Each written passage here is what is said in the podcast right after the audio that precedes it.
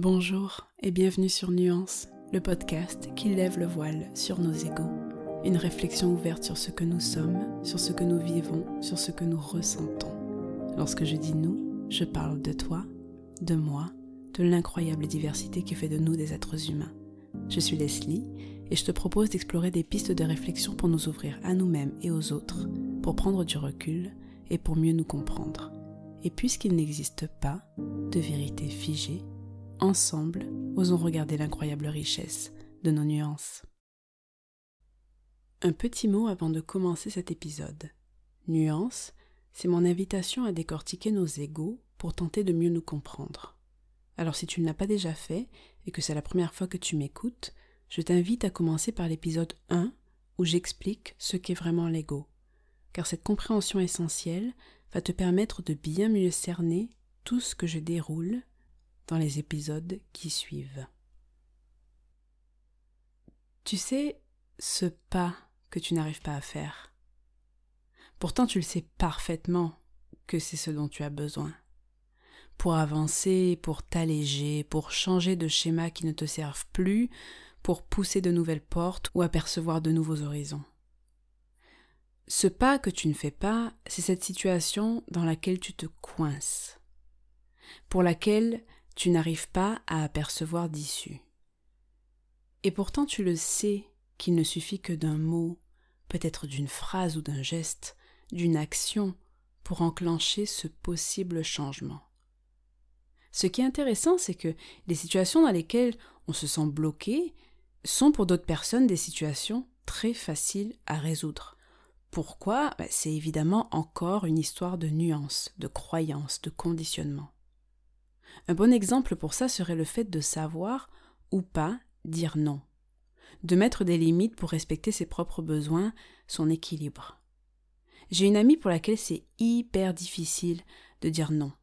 Alors elle se retrouve dans des situations qui l'emmerdent, et je parle pas seulement de se retrouver à des soirées auxquelles elle n'avait pas envie d'aller, par exemple.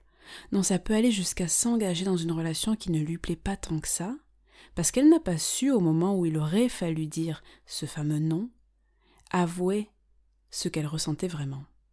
Ça peut sembler extrême dit comme ça, mais en réalité, c'est le cas de beaucoup d'entre nous. Et cette amie, si elle n'arrive pas à sortir ce nom qui la libérerait de tellement de situations désagréables, c'est parce qu'elle a appris dès l'enfance, dans son contexte familial, que décevoir une personne est l'un des pires affrontements que tu puisses lui faire. Et hop, une croyance, bien logée dans ton ego, c'est une nuance qui s'infiltre dans ton quotidien. Et pour elle, ça s'infiltre à travers cette incapacité à exprimer clairement ce qu'elle ne veut pas. Et pour moi, c'est déconcertant, parce que s'il y a une chose que je sais faire dans ma vie, c'est mettre des limites. Parfois même trop de limites. Parce que oui, je peux avoir tendance à surprotéger mon espace, mon équilibre, mon temps. Et ça aussi, c'est une conséquence de mon histoire personnelle, évidemment. Mais du coup, avec cette amie, on entrechoque souvent nos nuances. Elle ne sait pas dire non alors que moi je peux te dégainer un non avant même d'avoir réfléchi, surtout si je me sens fatiguée ou tendue. Alors quand elle me parle de ce boulot qui lui est impossible de quitter, ou de cette relation amicale qui lui pourrit la vie, je suis vraiment interloquée. Bah pourquoi tu prends pas tes distances? Pourquoi tu commences pas à regarder d'autres emplois dans ton secteur? Évidemment, ce sont toutes les questions que j'aurais envie de lui répéter à chaque fois qu'on a ce genre de conversation. Mais c'est là que le fait de prendre conscience des nuances de l'autre prend toute sa valeur. Lui répéter ces questionnements ne ferait que la stresser et la bloquer encore plus dans ses propres schémas, et la faire se sentir bête et incapable par-dessus le marché. Oui, ce que le fait de connaître son histoire me permet, c'est de comprendre qu'il y a des chemins qu'elle ne peut pas voir par elle-même, parce que son histoire, son approche de la vie, ne lui permettent pas de les considérer en premier lieu. Alors plutôt que de lui poser ces questions, je lui montre, je lui raconte, l'air de rien, comment moi je procède pour sortir de situations dans lesquelles je me sens bloqué.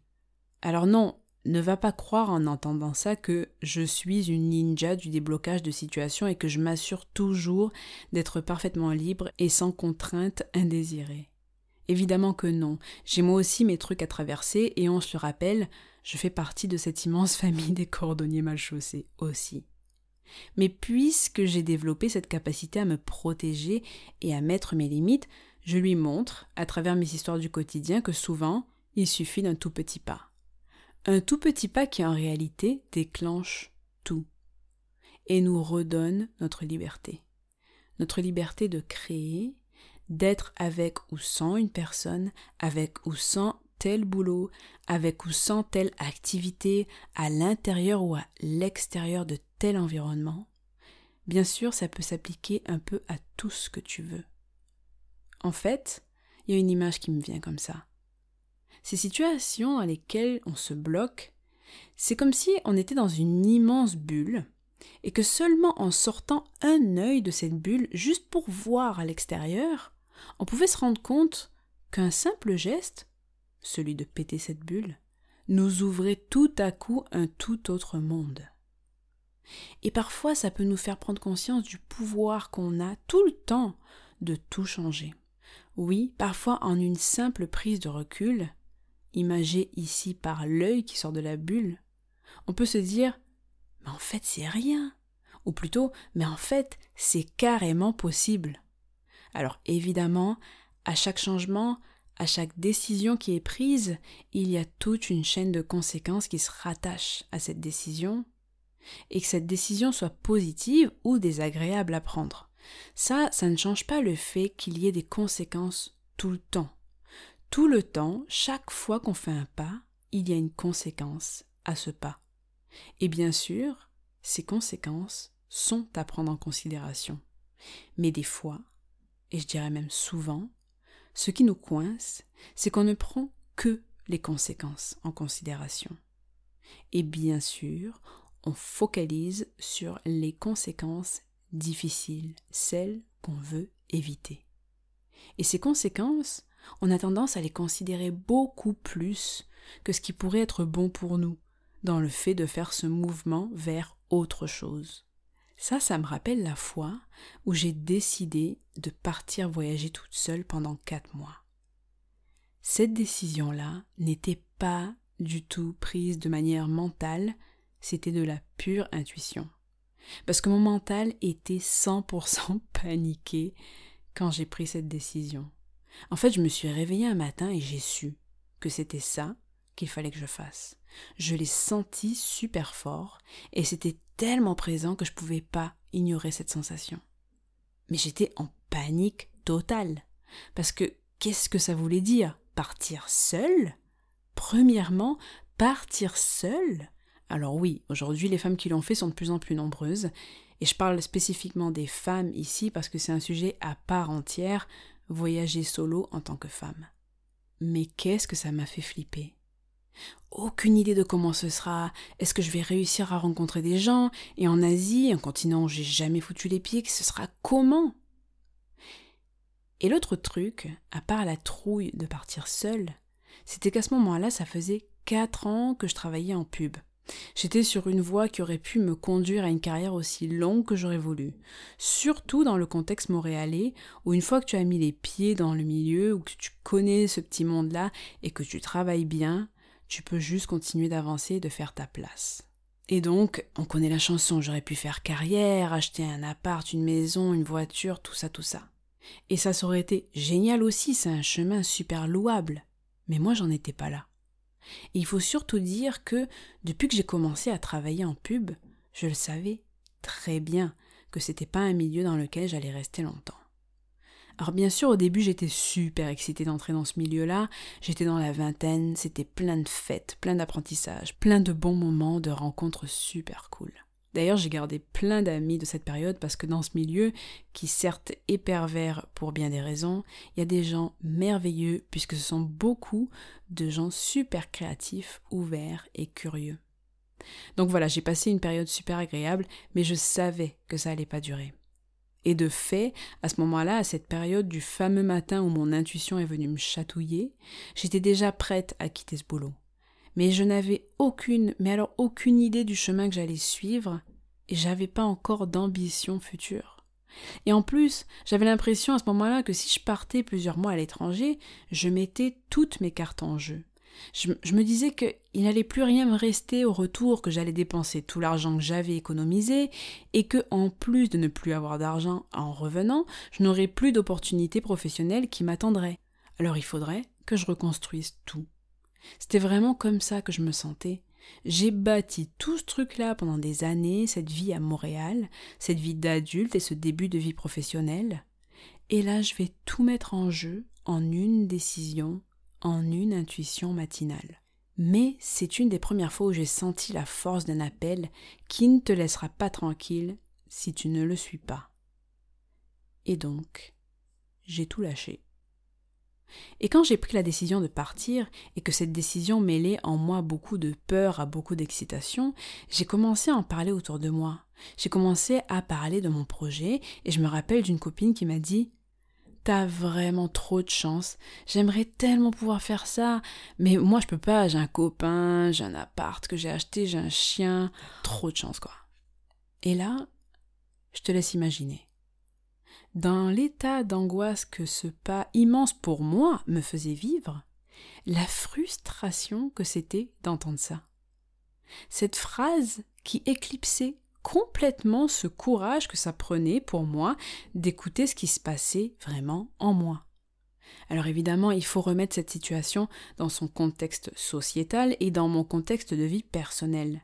J'ai effectivement beaucoup de chance d'être né en France, puis d'avoir émigré au Québec, où j'ai pu faire des études qui m'ont fait accéder à un emploi, qui me faisait bien gagner ma vie, etc., etc.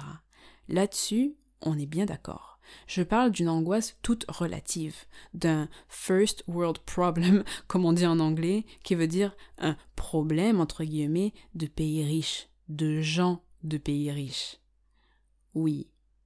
Mais la copine dont je parle ici est québécoise et travaillait en pub à Montréal avec moi. Donc on peut s'accorder sur le fait qu'on parlait entre deux personnes au niveau de chance similaire. Donc pour en revenir à cette fameuse phrase T'as beaucoup de chance, qui s'ensuivait de tout le poids de ce qu'elle ne pouvait pas quitter, je l'ai reçue comme si elle me mettait sur les épaules son incapacité à changer de vie, et à changer une vie qui, apparemment, ne la satisfaisait pas tant que ça. Si elle insistait tant sur le fait que moi, j'avais tant de chances de faire ce qu'elle ne pouvait pas faire. Et ce que j'ai ressenti face à ce discours, et ça c'est une réaction très personnelle de mon ego à moi, ce n'était probablement pas du tout son intention, mais ce que j'ai ressenti, c'était de la culpabilité.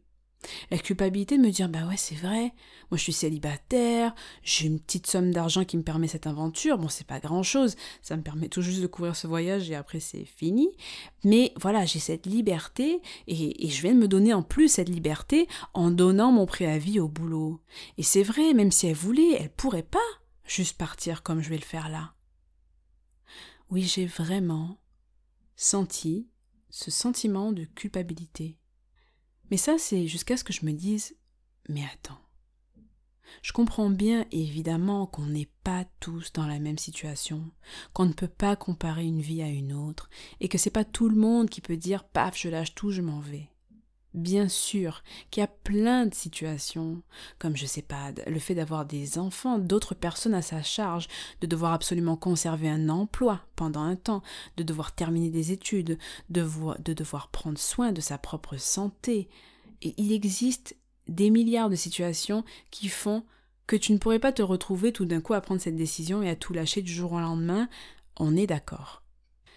Mais pour en revenir à cette copine, au-delà du fait qu'elle n'était pas dans une situation qui la bloquait réellement, et qu'elle avait elle aussi le choix de changer complètement radicalement si elle le souhaitait, ce dont je me suis rendu compte en y réfléchissant ensuite, c'est que son discours était tellement fermé, qu'il contenait tellement d'arguments qui venaient s'ajouter les uns par-dessus les autres pour dire moi je n'aurai jamais cette chance, qu'en fait, elle était en train de créer sa propre prison parce que son discours ne disait pas qu'elle était malheureuse, mais il signifiait c'est pas et ce ne sera jamais une possibilité pour moi, cette chose-là qui me fait rêver. Alors il est quand même important de se pencher sur ce truc-là que la plupart d'entre nous fait dans un domaine ou un autre de notre vie. On s'enferme dans une case, dans un schéma, en se persuadant, très souvent inconsciemment, que notre scénario idéal, rêvé, nous est totalement inaccessible. Bien sûr, il y a des croyances bien ancrées derrière ces auto-blocages-là et des phrases que l'on dit sans même y penser, comme la réaction de ma pote, qui sont puissantes, beaucoup plus puissantes que ce qu'on imagine, parce que les mots sont particulièrement puissants. Ils enracinent en nous des croyances profondes. Alors pour en revenir et terminer sur ce pas que tu n'arrives pas à faire et à la situation dans laquelle tu te bloques, ce que je crois et que je tire de ma propre expérience, c'est qu'il y a un moment où ce qui devient vital, quand on veut sauter vers un ailleurs, c'est de ne plus écouter que son ressenti, qu'il soit cohérent ou supposément complètement délirant pour les autres et même pour notre mental. Parce que tu vois, au-delà de notre ego, autour de nous, il y aura toujours des personnes pour nous faire remettre nos décisions en question. Et c'est ok, ça fait partie du chemin. Mais quand je repense à ce matin du grand départ pour mon voyage de quatre mois, où je me suis assise à l'arrière d'un taxi en route pour l'aéroport à quatre heures du matin, la gorge nouée, et que ce chauffeur m'a regardé dans le rétroviseur pour me demander Vous allez où, mademoiselle? À Bangkok. Ah ouais? Vous allez avec qui? Toute seule. Toute seule? Ne faites pas ça, mademoiselle, c'est hyper dangereux alors que je venais de passer trois mois à tourner et retourner cette idée dans ma tête, et que j'étais littéralement en train de faire ce saut qui me faisait si peur, je souris en pensant Et lui, dans quelle situation est-ce qu'il se bloque? Nuance, c'est fini pour aujourd'hui. Tu sais, mon intention avec Nuance, c'est de te permettre de prendre un pas de recul sur toi-même et sur ceux qui t'entourent pour qu'ensemble, pas à pas, nous arrivions à un peu plus de souplesse et d'indulgence les uns avec les autres. Alors si ton écoute t'a fait penser à quelqu'un ou quelqu'une, n'hésite surtout pas à lui transmettre, histoire que vous puissiez en discuter ensuite, pourquoi pas. Et toi et moi, on se retrouve toutes les deux semaines le mardi et sur Insta à nuance.podcast. À très vite